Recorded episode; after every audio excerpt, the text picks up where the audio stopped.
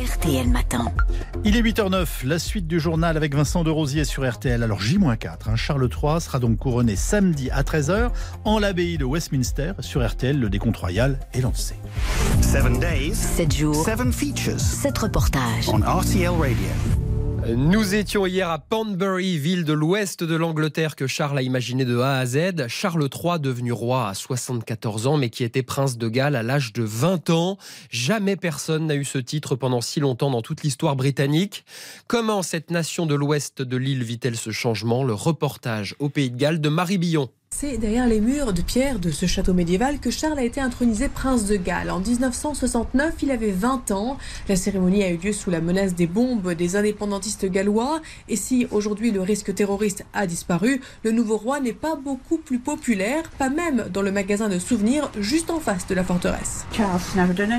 Charles n'a jamais rien fait pour nous. Je ne suis pas contente qu'il soit roi. La couronne aurait dû passer à William. Lui, il a fait beaucoup pour le pays de Galles. Je suis très contente qu'il soit prince de Galles. Dans les rues de cette ville du nord de la province où le gallois reste une langue courante, on regrette toujours que Charles ne soit pas bilingue. Il n'est pas gallois, c'est juste un titre. Il ne vient ici qu'une semaine par an. On a un prince de Galles uniquement par les Anglais qui nous ont conquis. Et on a une longue mémoire. Certains gallois par contre ont bien l'impression que c'est leur prince qui devient roi. Je suis contente qu'il soit couronné. Il a été prince de Galles pendant si longtemps. Il serait plus notre ambassadeur si plus de gens ici le soutenaient.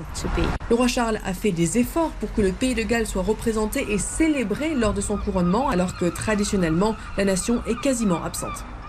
7 jours, 7 reportages signé Marie Billon. Demain, demandez vos goodies. Mug, Charles, torchons royaux, boules de Noël. On s'intéressera au business des souvenirs du couronnement.